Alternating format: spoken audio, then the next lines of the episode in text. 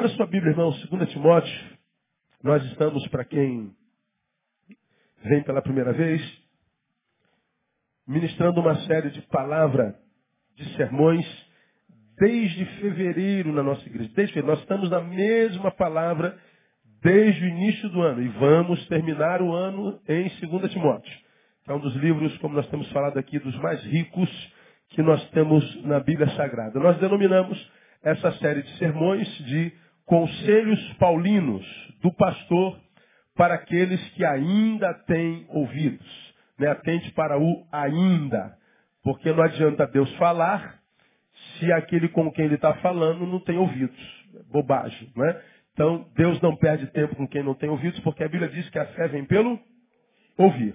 Então, há pessoas para as quais não há mais é, esperança mesmo, porque o que Deus faz e a fé que ele gera, gera é, é pelo ouvido. Quem não tem audição espiritual, não adianta. É como quem é terapeuta que sabe, há pessoas que não têm cura porque não têm escuta terapêutica. Né? Há pessoas que não adianta entrar no, no, no gabinete do, do psicólogo, do psicanalista, do psiquiatra, porque não há nada que eles possam fazer porque a pessoa não tem escuta terapêutica. Então, é, se dispensa a pessoa e o entrega à sua enfermidade. A mesma coisa acontece no mundo espiritual. Se você não tem escuta espiritual, não adianta Deus falar, porque não há mais esperança. A fé vem pelo ouvir. Então, essa série de palavras que nós ministramos, conselhos paulinos do pastor para aqueles que ainda têm ouvidos. Primeiro conselho, não se esqueça das tuas origens. Segundo conselho, Cuidado com os conceitos psíquicos que povoam sua mente. Eles são especialistas em dissimulação. Terceiro conselho, não abdique da tua identidade. Lute para continuar sendo quem você é. Quarto conselho, né? Quinto conselho, não permita que o status quo deforme em você o conceito do que seja evangelho. Esse é um dos conceitos mais pertinentes, eu acho que desses que nós já pregamos, porque o conceito do que seja evangelho tem sido distorcido totalmente entre os evangélicos. Há um evangelho do evangelho e há o evangelho dos evangélicos. O evangelho dos evangélicos tem feito mal à alma de muita gente, quando o evangelho de Jesus veio para gerar vida. Então não permita que o status quo deforme em você o conceito do que seja evangelho. Sexto, aprenda que um bom relacionamento com Deus não é garantia de perfeitos relacionamentos com os homens. Eu posso ter um excelente relacionamento com Deus e ser profundamente ferido no relacionamento com os homens. Paulo fala sobre isso claramente. Esse foi o sexto conselho. O sétimo conselho, nesse mundo cansativo, seja você descanso para alguém. Nesse mundo de gente doente, seja você remédio e não a doença na vida de alguém. O oitavo conselho, aprenda a filtrar as influências recebidas das tuas relações. O nono conselho, qual foi o nono conselho? Foi. Lute para que você seja sempre um meio e nunca um fim. E o décimo conselho, no qual nós ficamos quase dois meses, aprenda a sofrer com dignidade, uma vez que o sofrimento na vida é inevitável. Nós tiramos de 2 Timóteo, capítulo 2, versículo 2, sofre comigo como bom soldado de Cristo Jesus. Né? Nesse evangelho distorcido, a, a mensagem é, é, é da igreja de mercado e a mensagem é o seguinte, pare de sofrer.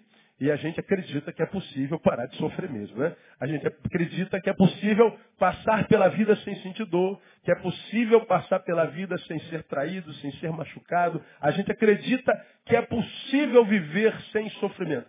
Aí vem Paulo e diz, Timóteo, sofre. E a gente não quer saber de sofrimento. Claro, a gente quer, pelo amor de Deus, Paulo, me vem com esse conselho é do diabo, Paulo. Como é que você está falando para Timóteo? Sofre, Timóteo. A gente está tentando é, é, vencer, é, fugir do sofrimento. Por que, que Paulo não fez uma oração a Deus para livrar Timóteo do sofrimento? Porque nós aprendemos, o sofrimento é inerente à existência. Você nasceu? Nasci. Você está vivo? Estou. Quantos vivos nós temos aqui? Diga assim, eu estou vivo. Graças a Deus. Então você vai sofrer. Quando você morrer, acaba o sofrimento. Né? Você prefere a, a vida com sofrimento ou a morte? Alguns têm preferido a morte. Se matam. Só que quando alguém se mata, e descobre que vai sofrer ainda mais, não tem mais jeito. Enquanto você está vivo, há como superar o sofrimento. O que Paulo está dizendo é o seguinte, Timóteo, o sofrimento é inerente à existência. Então, sofre como bom soldado de Cristo Jesus. Nós aprendemos como é que um bom soldado sofre. Não permitindo nunca que o sofrimento impossibilite o amor. Segundo, sem se entregar à ingratidão. Terceiro, sem permitir que o sofrimento afete a tua memória, porque nós temos no passado a melhor comprovação de que Deus é fiel. E por último, sem esquecer quem você é. Então a gente aprendeu com Paulo como se sofre. Hoje eu quero começar um novo conselho que vem desse mesmo capítulo, o 2 de 2 Timóteo, que é um dos versículos mais conhecidos da Bíblia Sagrada, mas que a despeito de ser conhecido, nem sempre é praticado, que é o versículo 15 do versículo 2. Veja se está escrito assim, 2 Timóteo 2,15. Procura apresentar-te diante de Deus como? Leia para mim. Aprovado, repita, aprovado. Após mim, procura, procura, procura, procura, não, não, procura apresentar-te diante de Deus aprovado. Diga para quem está do seu lado, é contigo que Deus está falando. Deixa eu perguntar para vocês, olha que coisa interessante. Quantos aqui gostam estar, de estar na presença de Deus? Diga, eu gosto, pastor. Pois é. Agora, não precisa responder. Quantos imaginam estar na presença de Deus e não conseguem sentir a sua presença, receber da sua vida, não têm a sensação de que são ouvidos por Ele, têm a sensação de que foram abandonados por Ele, têm a sensação de que Ele não está ali e que porque sentem tudo isso, desistem de estar na presença dEle. Quantos nós não conhecemos? Por quê? Para alguns, parece que Deus vira as costas e diz, eu não quero saber de você. Temos essa sensação. Porque para alguns, nós temos a sensação que Deus não está nem aí, não ouve. Fala, fala, fala, fala, fala, não acontece nada. Nada muda, nada se modifica. Nem do lado de fora, nem do lado de dentro. Nada. Porque a alguns Deus trata como estranho. Porque parece que tantas vezes Estar na presença de Deus ou não é a mesma coisa. Porque tantas vezes nós frequentamos igrejas, frequentamos igrejas e a gente, nossa igreja não é boa, vai para outra. E aí vai para outra e frequenta, frequenta, frequenta, essa aqui também não é boa, vai para outra. E aí aquela, nossa aqui é do fogo, essa aqui é do poder, vai para outra. Não há igreja, não há lugar, não há pastor, não há apóstolo, não há ninguém que consiga trazer equilíbrio, paz interior, e transformar aquele ser numa vida que vale a pena ser vivida. Porque tantas vezes nós temos essa sensação de que vir ou não a igreja, estar na presença dele, imaginamos que está na igreja, está na presença dele, ouvir a palavra ou não, fazer a campanha ou não, não adianta nada. Por que, que você acha que há no Brasil mais ex-crentes do que crentes? Por que, que você acha que existe ex-crentes?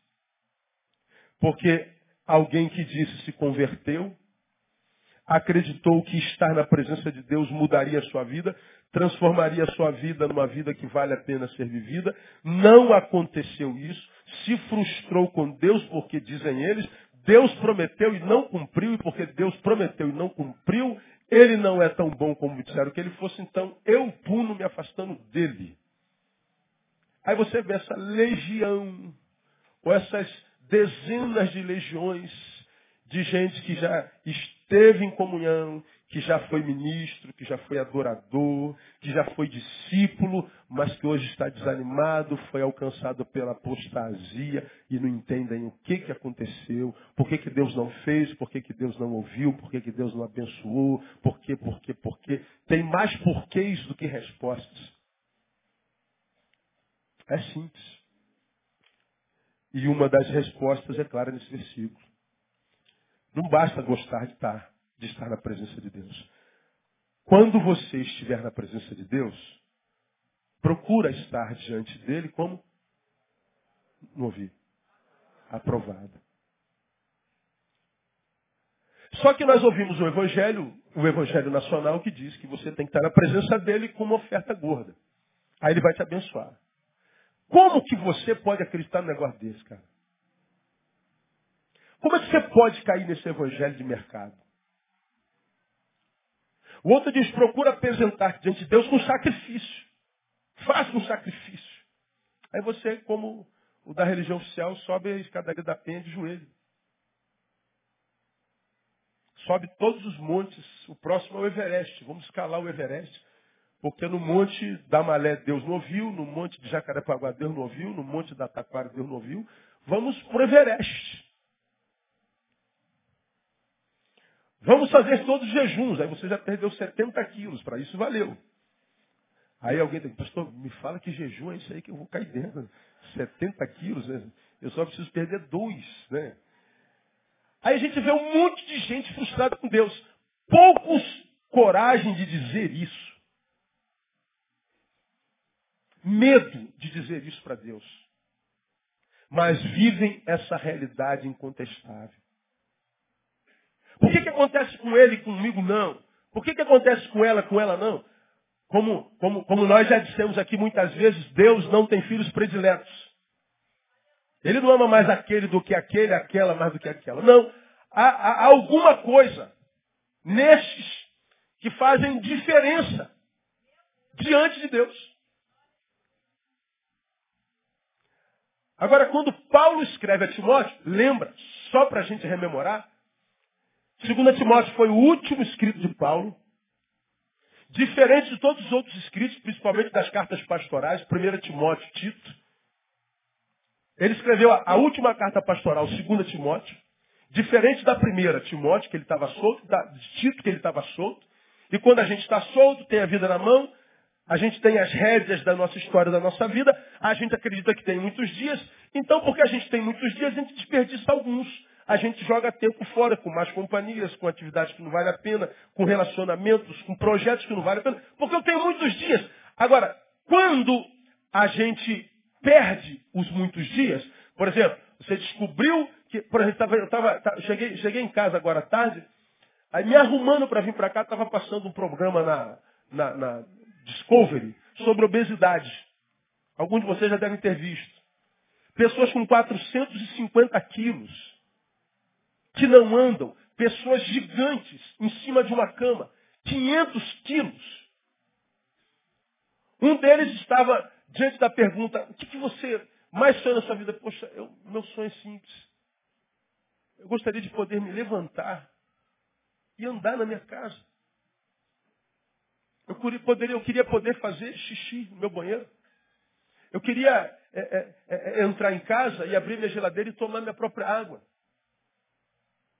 Eu queria poder entrar no meu carro e, e ir para o mercado com a minha mulher. Eu queria poder ir para o campo jogar bola com meu filho. Bom, esse é o sonho de alguém que está impossibilitado totalmente fazer isso. Agora, para nós que temos isso na mão, que graça tem ir ali na geladeira e pegar a nossa própria água? Quem é que vai para o banheiro, faz xixi dando glória a Deus?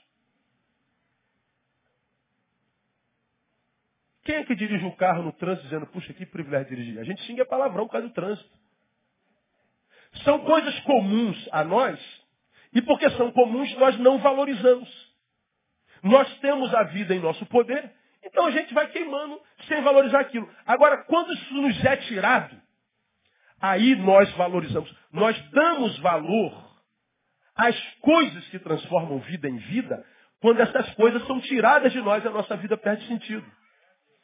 Paulo escreveu 2 Timóteo quando ele já estava de posse da notícia da boca de Deus que disse, ó, teu tempo acabou. Você vai morrer no próximo dia. Você não tem mais futuro. Tua esperança acabou. Teus projetos, teus sonhos. Acabou, Paulo. Aqui é o ponto final da tua história. Então Paulo leva para frente e não tinha mais nada escrito. Aí ele escreve essa carta, preso, condenado à morte, foi decapitado no dia seguinte. Ele escreve ao seu pupilo mais querido, Timóteo, que diferente dele, que estava acabando a carreira, estava começando a carreira. Ele diz assim, Timóteo, você que está começando a carreira, eu vou te dar alguns conselhos que são vida na sua vida. E acredita porque eu sei o que eu estou falando. E entre os conselhos que ele dá, ele está dizendo, você, quando se apresentar diante de Deus, acredite, Timóteo, não pode ser de qualquer jeito. Você tem que procurar apresentar-te diante de Deus como, irmãos? Olha como é que Paulo começa esse versículo.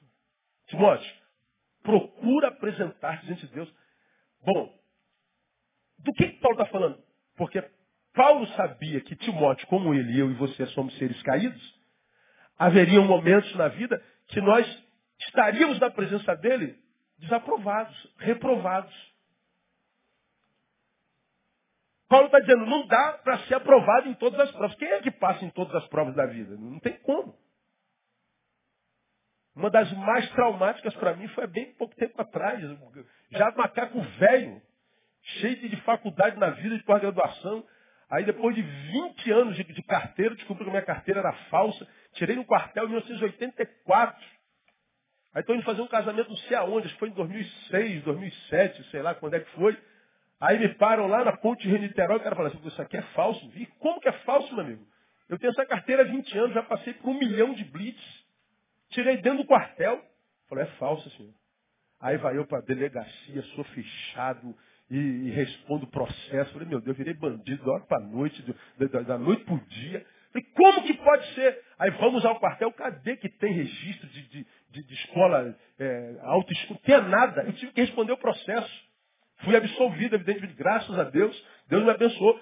Mas eu fiquei pensando, meu Deus, depois de, de, de 20 e tantos anos de, de, de carteira, eu vim descobrir que a minha carteira era falsa. O que, que eu tenho que fazer? Ir para a autoescola, fazer aquelas aulas maravilhosas que a gente tem que fazer, aquela provinha prática que a gente ama fazer, né? E eu fui para a auto, eu dirijo há 200 anos, meu amigo. Que é isso? Como é que eu não vou saber uma prova dessa? Eu vou ler esse livro aqui dois minutos e vou fazer aquela provinha no computador, passo na hora. E vou eu fazer a provinha. Eu falei, não estou acreditando, cara. Fiz a prova. O que, que aconteceu comigo? Eu pergunto para minha esposa como é que eu cheguei. Eu quero morrer, irmão. Vou me matar. Me mata, Deus. Como é que pode? Como é que um cara pode ser jumento igual a mim, não passar na provinha? Meu Deus do céu. Que é isso? Não acredito. Cara, eu queria morrer porque eu fiquei aprovado naquela prova. Tem pegadinha, né? Eu não sabia. Quem é que passa em todas as provas? Ninguém passa em todas as provas.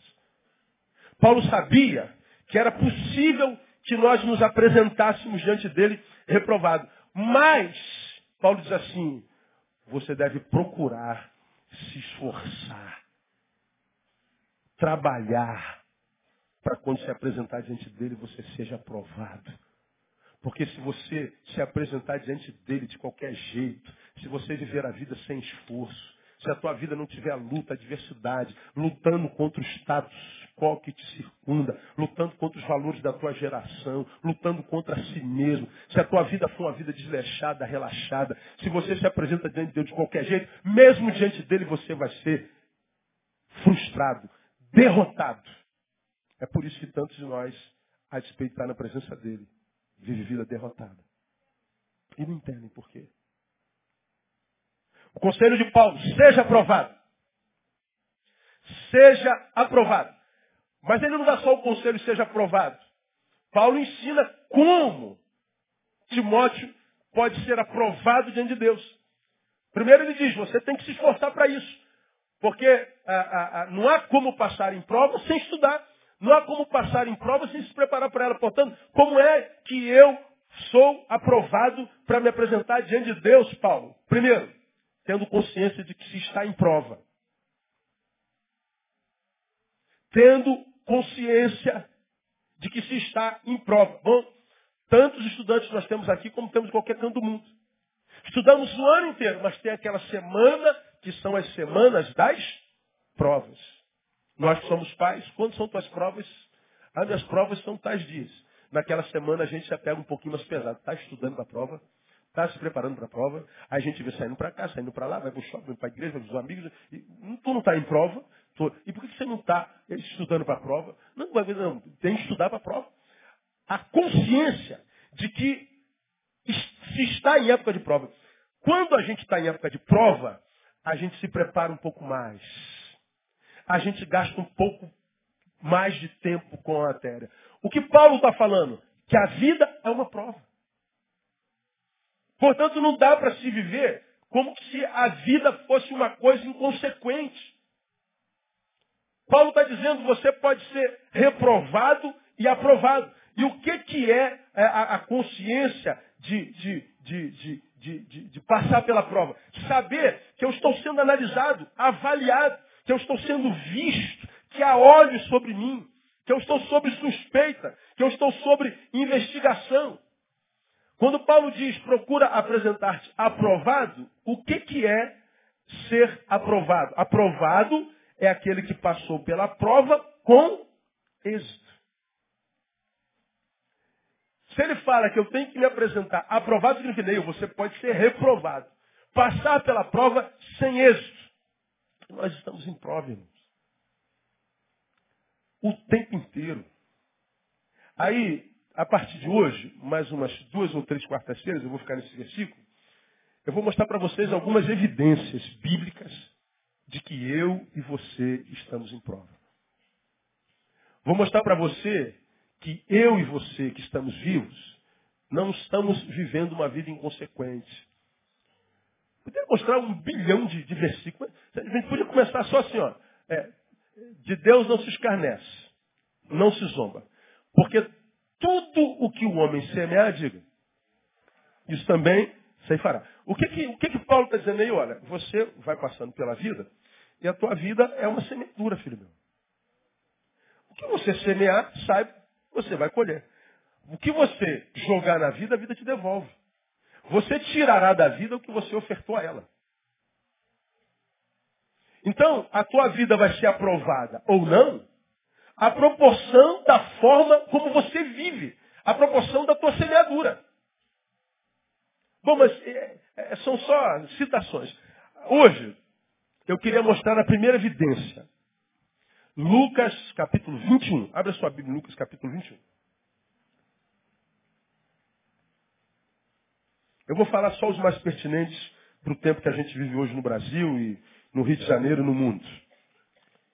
Lucas capítulo 21. Evidências de que nós estamos em prova. E se estamos em prova, podemos ser aprovados ou reprovados. Você vai ser aprovado ou reprovado? Hum. Senti firmeza não. Bom, mas se tu vai ser aprovado ou reprovado, quem tem alguma coisa a ver com isso, não é verdade? Ninguém. Aleluia. Lucas capítulo 21. Você já abriu aí, amém ou não?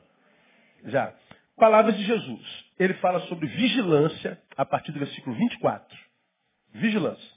Ele fala no capítulo 21 sobre. Ele começa o sermão profético falando sobre princípios de dores. Ele fala sobre a grande tribulação. Ele fala sobre a sua vinda. E no versículo 24 ele fala sobre a vigilância.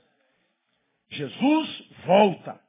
Tribulações fazem parte. O Timóteo já falou isso com a gente nos últimos dois meses. E Jesus fala, então fique vigilante, fique esperto, fica malandro, fica, fica, fica, fica inquiafé, fica esperto. Aí ele diz assim no versículo 34, olha lá. Olhai por vós mesmos. Não aconteça que os vossos corações se carreguem de glutonaria, de embriaguez e dos cuidados dessa vida. E aquele dia vos sobrevenha de improviso como um laço. Vou repetir. Olhai por vós mesmo. Quem é que tem que cuidar de mim? Quem? Eu mesmo. Entre outras coisas, está dizendo, para de ficar tomando conta da vida dos outros. Diga para quem está do seu lado, está ouvindo, irmão?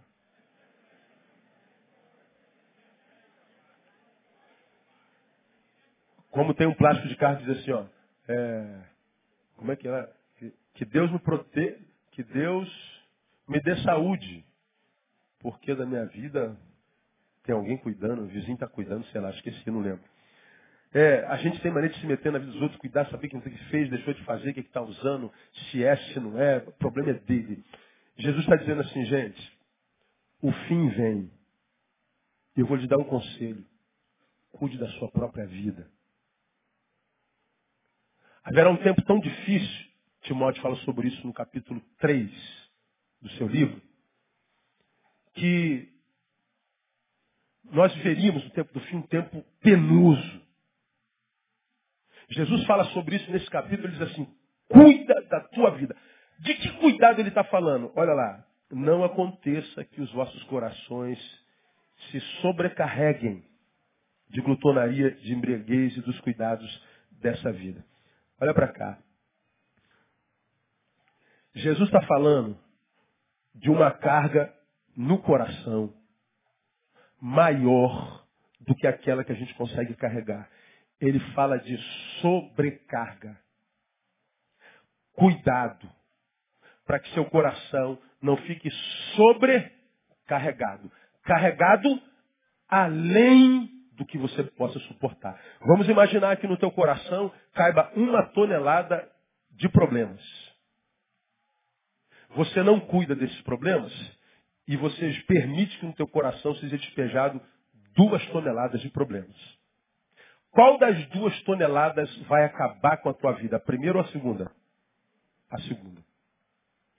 A gente exemplifica isso muito, muito, muito tranquilamente.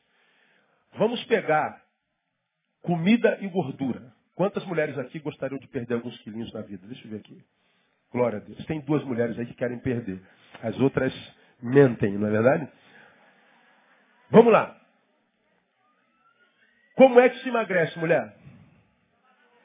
Como? Fechando a boca. E por que, que você não emagrece, mulher? Porque você não fecha a boca. Estou certo ou errado? Vamos lá. Você está com fome na hora do almoço.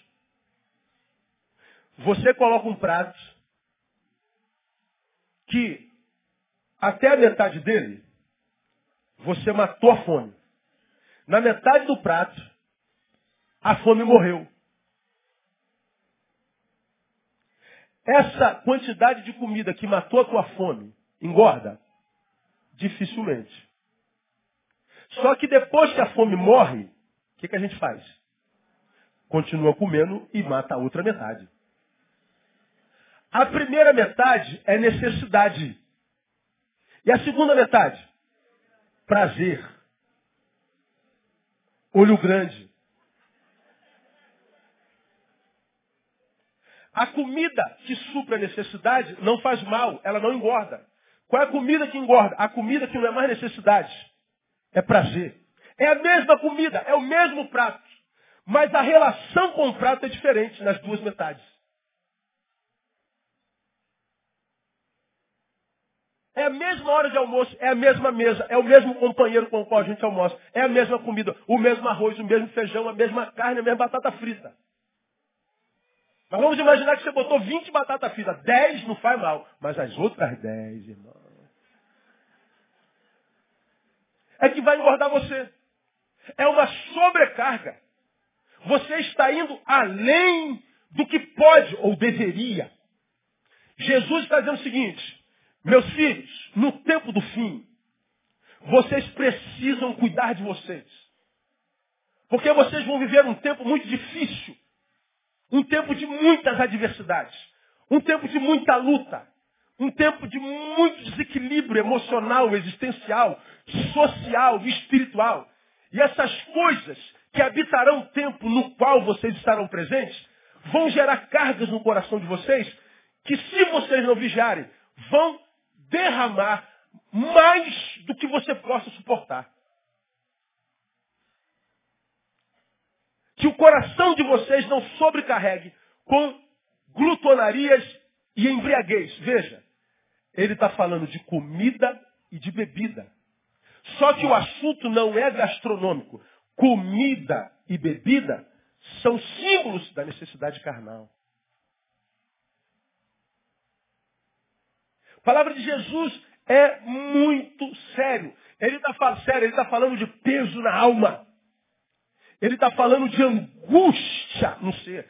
Ele está falando de peso existencial.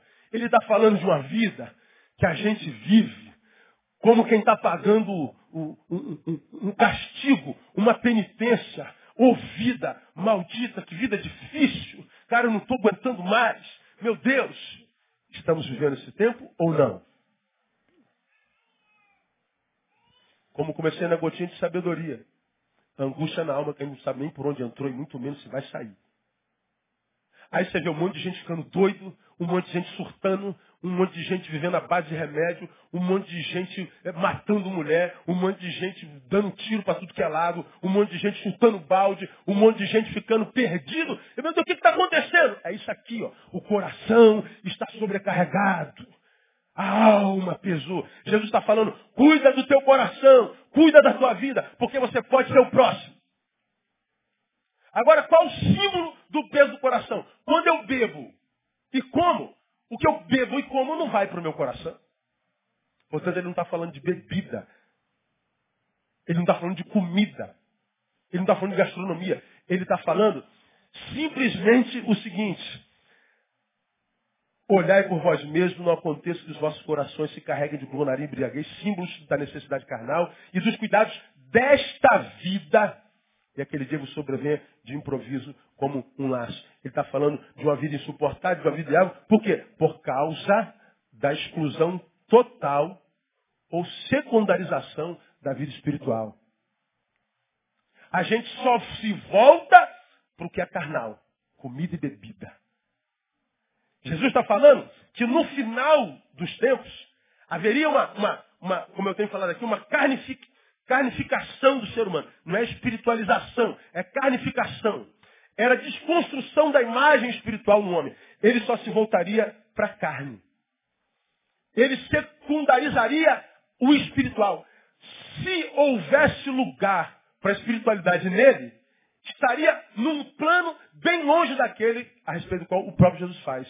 Mas buscai primeiro o quê? O reino de Deus. Por que, que Jesus fala de primeiro, segundo? Por que ele fala de prioridades? Porque ele sabia que haveria um tempo em que nós perderíamos essa capacidade de colocar a coisa principal no lugar da coisa principal. Portanto, o chato do Neil vai ficar repetindo esta frase a vida inteira, gostem vocês ou não, que a coisa principal é fazer da coisa principal a coisa principal. Pastor, não aguento mais essa frase. Você já botou a coisa principal no lugar da coisa principal? Não. Então vou falar mais 1.500 vezes. O que Jesus está falando aqui? De um tempo em que o homem tiraria a coisa principal do lugar da coisa principal. E você já aprendeu que quando a coisa principal sai do lugar, uma coisa secundária toma seu lugar. Ele está falando de secundarização. Ele está dizendo quando o espiritual sair da sua vida, quando você se transformar num pedaço de carne andante, você vai ver o peso no qual se transforma a tua existência. Abre o jornal, irmão. Liga a televisão, abre a janela, olha para o lado de fora. Analisa teus amigos, tua família, teus parentes, a si mesmo. Você vai ver se isso aqui não é o que está acontecendo. Gente com o coração sobrecarregado. Nada de bom permanece no coração dessa geração. Só lixo. Irmão, vejam as músicas que estão fazendo sucesso nessa geração. Vejam os cantores que fazem sucesso nessa geração. Vejam os referenciais dessa geração. Pelo amor de Deus, é só lixo. É uma geração que cultua lixo.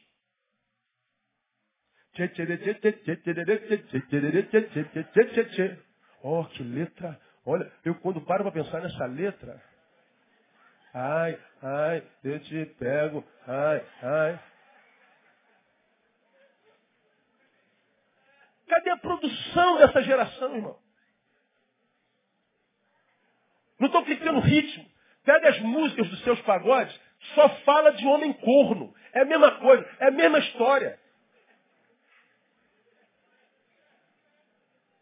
Cadê a produção cultural? Cadê a poesia? Cadê a boca falando de conteúdos valorosos? Não tem. O que faz sucesso é lixo que as meninas querem ser? Querem ser abaus. Não sabe falar português a, a, a coisa. Linda de viver. Mas é um pedaço de carne andante. As referências são as coxas, as bundas. Eu não quero ser nada, pastor. Meu sonho é parecer ser. Olha a produção dessa geração.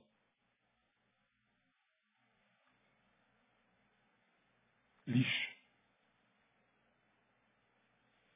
Pega, estamos falando de música, de cultura, produção social. Pega as músicas da década de 70, pega as músicas de, de, de, de, tantos cantores, cara. Pega Djavan, pega Venturini, pega Legião Urbana, Nilton Nascimento. Tu vai pegando, tu, aí tu, tu, tu analisa a letra, assim, meu Deus. Esse cara não podia estar sozinho quando compôs isso. Agora, aí o cara vende um bilhão de livros. Michel Teló. Mas a gente está no seu de pego, seu de pego, seu de pego. O mundo inteiro cantando. Aí você fala assim, pastor, boba... não, não, irmão. Estou falando de produção e recepção de conteúdos. Tenho nada contra Michel Teló, não conheço. Não tem como não gostar da pessoa. Eu estou falando de produção de conteúdos. Eu estou falando de consumos de conteúdos. A boca fala do quê? Portanto, o meu exterior é produto do meu interior. Então, o que, o que Jesus está falando é dessa, dessa, dessa vida que vai se carnificando, se materializando e que vai perdendo a essência, que vai perdendo a razão de ser. Você tem aprendido aqui nos últimos dois anos. 25 suicídios por dia no Brasil. Você tem aprendido aqui nos últimos dois anos que quando um suicida se mata, não quer matar a vida, ele quer matar o vazio, ele quer matar a dor. Que o suicida não quer morrer, ele quer viver, só que não consegue. Ele quer sentido. Só que quando ele olha para a vida dele, ele passa a mão assim, não há conteúdos, não há essência. Virou uma gosma. Perdeu a, a, a, a consistência. Nada fica, nada para. Quem consegue viver uma vida desse jeito? É disso que Jesus está falando. Isso aqui é prova de que nós estamos sendo provados. Viver é cada vez mais desafiador. Viver é cada vez mais difícil. O que está acontecendo é que nós estamos, pela vida, sendo reprovados. É disso que Jesus está falando. Da secundarização espiritual na vida. Glutonaria e embriaguez, pão e comida, símbolos da necessidade básica da carne. Jesus fala de materialismo extremo. Ele fala da carnificação do homem. Ele fala do desprezo pelo espiritual. Consequência, vida insuportável. E por que, que a vida do homem carnificado, que virou um pedaço de carne andante, não tem espiritualidade, não tem transcendência, por que, que essa vida se torna insuportável? Simples. Porque a carne não se sacia nunca, irmão. Você pode dar o que você quiser para a tua carne, ela nunca vai estar satisfeita. Nunca. Tomando café hoje na padaria, como tomo, vendo o jornal, vendo lá os caras da toga julgando o pessoal do mensalão. Aí está lá o, o, Valério foi condenado. Você vai para a cadeia, é outra história. Nós conhecemos o nosso país. Eu gostaria muito de ser surpreendido e quebrar a cara. Foi todo mundo preso. Uh, quebrei a cara, meu Deus do céu. Quem me dera que a minha cara fosse quebrada assim. Não é? Aí o cara está tomando café e fala assim, rapaz, esses caras não tem mais onde botar dinheiro. Para que, que esses caras têm que ainda fazer isso, rapaz? A carne é insaciável. Você pode botar um bilhão de dólares nesse teu bolso. Abre o bolso e vai que cabe muito mais. Não há dinheiro que chega. Lembra que eu preguei aqui alguns anos atrás? Se você fosse somar quantos quilos de arroz você já comeu na tua vida inteira? Quantos quilos você acha que já comeu em 30 anos de vida? Quantas toneladas, quantas carretas, irmão? Você comeu carretas de arroz, soma com feijão e macarrão, Agora, é possível que nesse exato momento, alguns de vocês estejam com fome. Eu estou com fome nesse exato momento. Peraí, para onde foi esse arroz todo? Ah, só Deus sabe. A carne é insaciável. Não há dinheiro que, que seja suficiente. Quem aqui está satisfeito com o seu salário? Ó, oh, pastor, eu dou glória a Deus pelo meu salário. Mas se o patrão amanhã, é, hoje, ele fosse visitado pelo Espírito Santo, aí tivesse um sonho com a tua imagem, dá um aumento para ele né, de, de 0,01%. Você receberia? É, até um centavo você pega. Você, é, claro. Quem é que ganha bem? É o outro.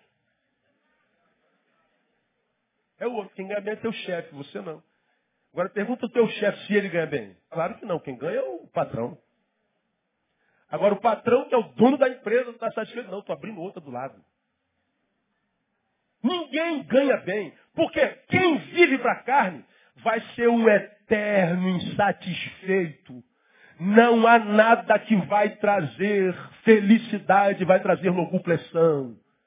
Você vai imaginar porque falta dinheiro e você fica milionário continua vazio. Você vai imaginar que a tua casa, não, você muda de casa. Você vai imaginar que a tua mulher muda de mulher. Você vai imaginar que o teu sexo muda de sexo. Continua vazio. Continua infeliz.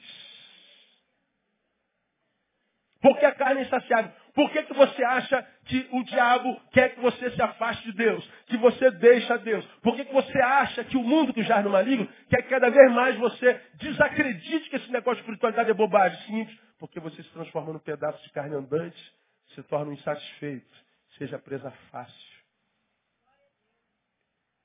Quem está longe da espiritualidade, Satanás não precisa nem se preocupar, como você tem aprendido, se torna o seu próprio Satã.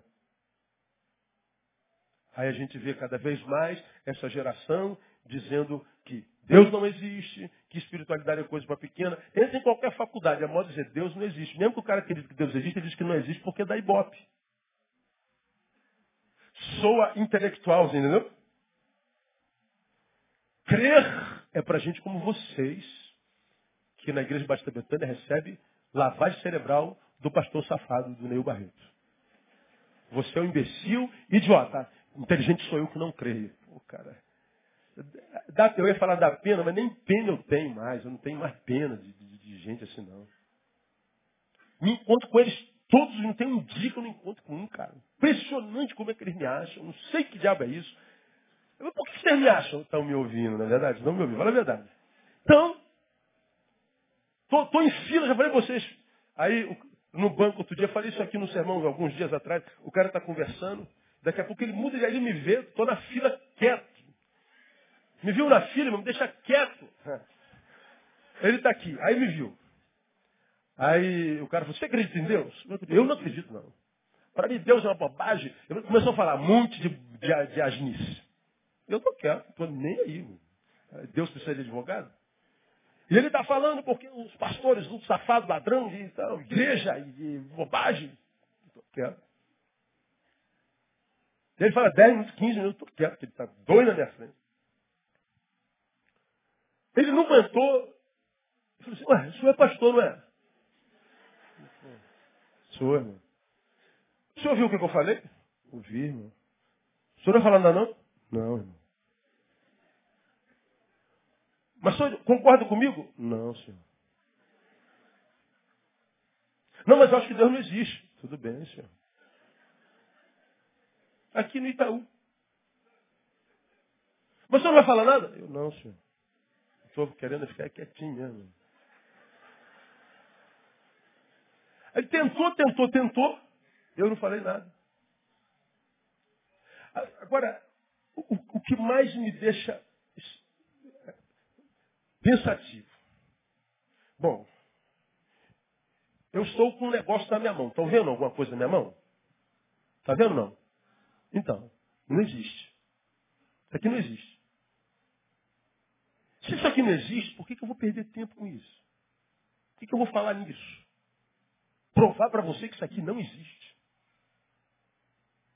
Isso aqui não existe.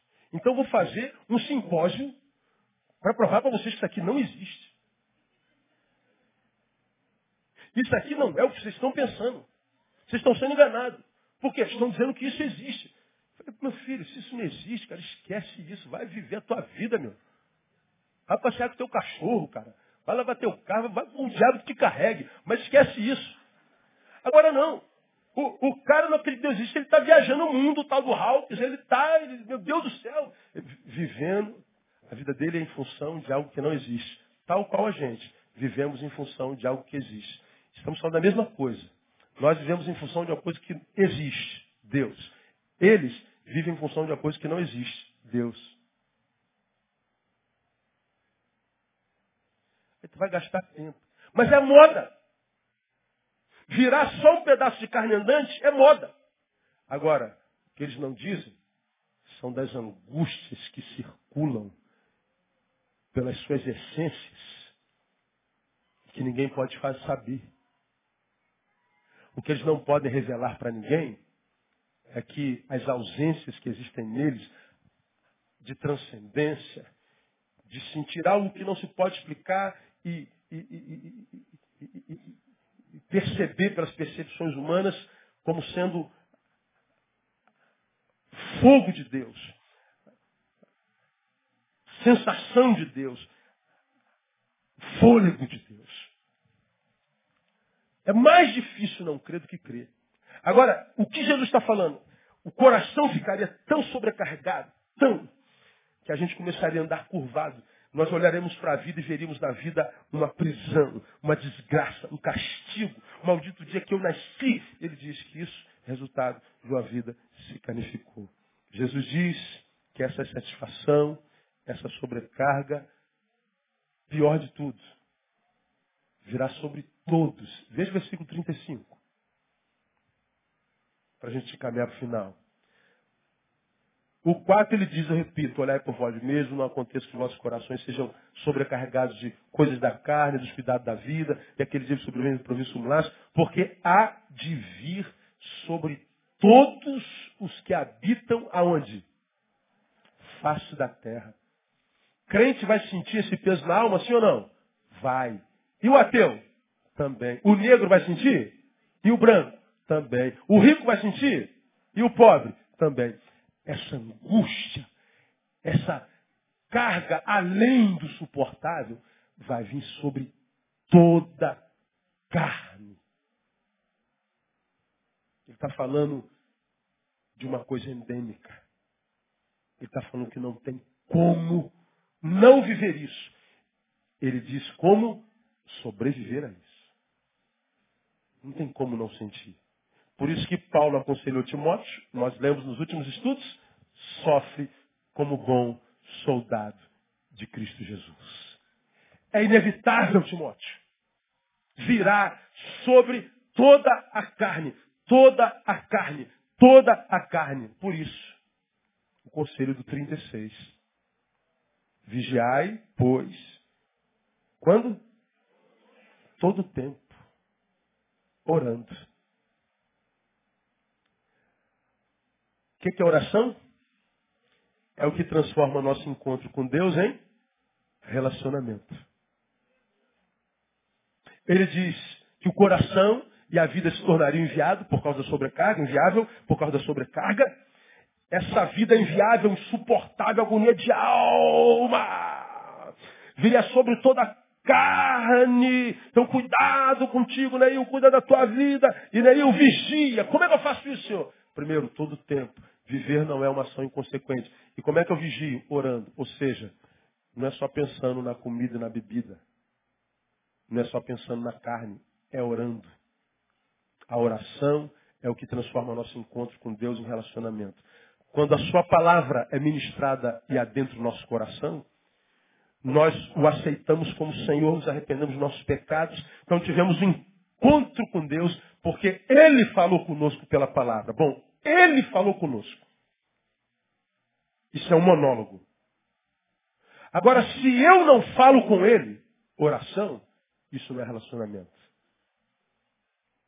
Por que, que tantos que se encontraram com ele não fluem nele? Porque não falam com ele. Não transforma esse encontro em relacionamento.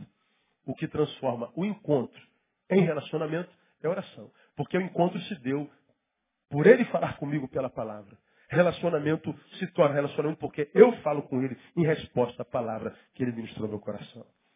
Como é que Jesus está dizendo que a gente vence esse estado insuportável de ser? relacionamento com Deus. Agora, a correria do dia a dia nos dá a ideia de que a gente não tem tempo para Ele. Que vir para a igreja é bobagem, que ouvir palavra é bobagem. A gente trata as coisas dele de qualquer jeito. Hoje eu não estou afim, não, não vou. Não, hoje eu vou. Hoje eu estou afim, eu vou. Não, amanhã não, não estou afim, não. Não tem nada para fazer, hoje eu vou para a igreja. Não, estou cansado, hoje eu vou não. Não, já fui de manhã, não vou à noite, não. Aí tu pensa que Deus é o quê, cara? O que você pensa que esse Deus é? Um idiotinha que submete à tua vontade. Você pensa que esse Deus é um mendigo que você pode dar qualquer resto de você para ele. E acha que ele vai abençoar você. Portanto, irmão, escuta que eu vou te falar, a palavra não é pessimista, ela é realista. Quando Timóteo diz lá no capítulo 3 que os últimos tempos seriam penosos, ele está dizendo aqui o bagulho vai ficar doido. E vai ficar para quem está dentro da igreja e fora da igreja. Ele diz o juízo, o juízo começa por quem está do lado de dentro. Por isso ele diz que muitos são chamados, poucos escolhidos. Ainda que o, o número dos eleitos seja do tamanho das, das, dos grãos da areia do mar, apenas o remanescente será salvo. Essa multidão de gente que enche a igreja, só o remanescente será salvo. Porque a maioria de gente que brinca com Deus, dá ele resto e quer dele o ouro. Dá ele o que sobra e o que é dele, que é dele o que é essência. E o mais, a gente ouve coisas como essa e fica chateado. A gente não sabe por que não acontece. Porque a Bíblia diz, procura apresentar-te diante de Deus como? É conselho do velho pastor para o jovem pastor Timóteo. Se não for assim, Timóteo, você vai jogar a tua vida fora. Porque não adianta. Porque, Timóteo, você tem aprendido na palavra do teu Deus que mesmo sendo dele você pode ser destruído. O meu povo está sendo destruído. Olha a primeira frase do versículo. O meu povo está sendo o quê? O povo é dele? É ou não é? Mas está sendo destruído? Tá. Então eu posso ser de Deus e viver uma vida destruída. Eu posso ser o homem segundo o coração de Deus, como Davi, e ter uma família desgraçada como a dele. E por que, que meu povo está sendo destruído? Falta poder. Não, poder tem demais. Falta autoridade. Que isso? Eu tenho visto legiões se submetendo a alguns crentes dentro da igreja que eu fico espantado, até medo do cara. Tem mais medo do crente do que do diabo. De tanta autoridade que eu vejo na vida. Não, está faltando milagre. Nada aqui. A gente vê milagre toda hora. Tem poder, tem milagre. Tem autoridade. O que não tem é o quê? Conhecimento. E a ilustração de poder, autoridade e conhecimento é muito simples. Já falei sobre isso aqui. Pegue uma carroça, lá na frente tem um burro. Em cima tem um homem. Quem é mais forte? O burro, o cavalo ou o homem? Hã? Mais forte. Quem é o mais forte? É o cavalo. Mas por que, que o cavalo é quem está puxando a carroça? Porque o homem é mais inteligente. Porque se o cavalo fosse inteligente, a ponto de saber a força que tem, ah, irmão, quem estava puxando a carroça era nós. Ô, seu magrelo, que, que vou puxar a casa? Você tá maluco, rapaz? Olha o chicote, vem, cara. Tenta. Força sem conhecimento é escravidão.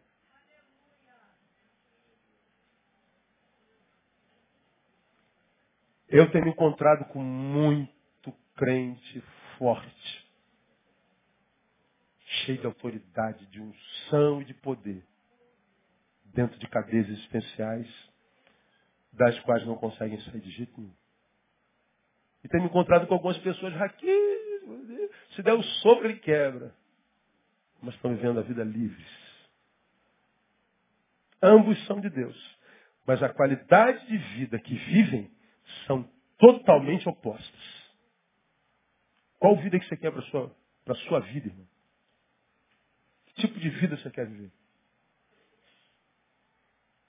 Essa vida louca na qual os evangélicos caem, que tem atividade toda o tempo inteiro, tem que estar na igreja, como se Deus tivesse carência do meu trabalho, e atividade, atividade, atividade. Ou você quer só conhecer a Deus? Porque é o conhecimento dele que gera vida. O jugo de Jesus é suave. O fardo é leve, não há peso. O que tem matado muitos crentes é o jugo da religião. É o fardo da religião. De Jesus é leve. Jesus gera saber que faz com que a gente tenha controle sobre a carroça da nossa vida. Que os, os bois estejam na frente da carroça, não atrás. Que as coisas vão para o lugar. Com trabalho? Trabalho. Trabalho. Com luta, luta, mas com certeza da vitória. Por causa do conhecimento de Deus na nossa vida. Ele está dizendo, seja aprovado. Como? Pela, primeiro, pela consciência de que se está em prova. Você está em prova.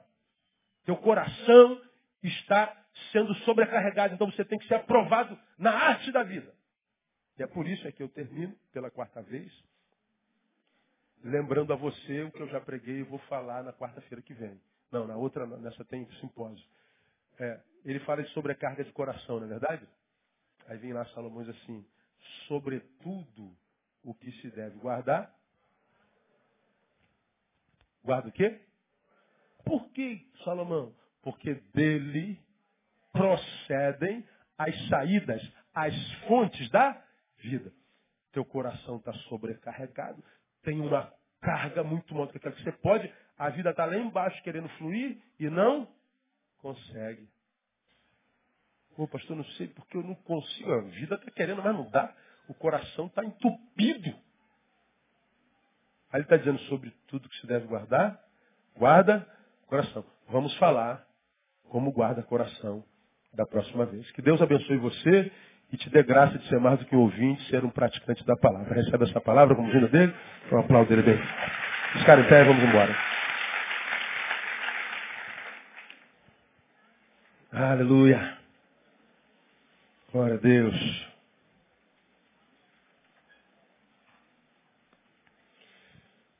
Vamos orar. Ó Deus, muito obrigado por essa noite, por essa palavra. Que poderíamos te dar em troca de uma palavra como essa que tu nos dás nessa noite, Deus. Nós não temos como lhe pagar, Deus, nós não temos o que te oferecer. Que a tua palavra é lâmpada para os nossos pés e luz para o nosso caminho mesmo. Ela ilumina o caminho ilumina os passos. E nós pedimos a Deus que essa palavra ela seja retida dentro de nós, que nós não a percamos, para que nós não percamos o nosso coração, para que nós não vejamos o nosso coração fugir de nós, para que o nosso coração não seja contaminado por uma carga maior do que aquela que a gente possa carregar, Deus. Guarda-nos desse tempo terrível que vivemos. Guarda-nos, dá-nos estratégias. Dá-nos sabedoria, Deus. Dá-nos discernimento dá-nos inteligência para que a gente possa passar aprovado pelo Senhor e, apesar das lutas, viver uma vida que vale a pena ser vivida. Muito obrigado por essa noite. Por último, Deus, nós pedimos, pelo poder que é no nome de Jesus, ajuda-nos e faz com que todos os que daqui saírem, todos, todos, cheguem sãos e salvos nas suas próprias casas que todo intento das trevas, todas as setas do diabo, todas as ciladas sejam frustradas no nome de Jesus e que todos nós tenhamos uma noite reparadora de sono na tua presença e o restante de semana abençoado no Senhor, porque é no nome de Jesus que nós te pedimos, é no nome de Jesus que, que nós cremos que assim será e já te agradecemos porque já é pela fé, no nome de Jesus. Amém. Glória a Deus. Vamos em paz, Deus abençoe você. Até domingo, se Deus quiser, eu estou aqui de manhã e de noite. E não saia sem dar um abraço no teu irmão.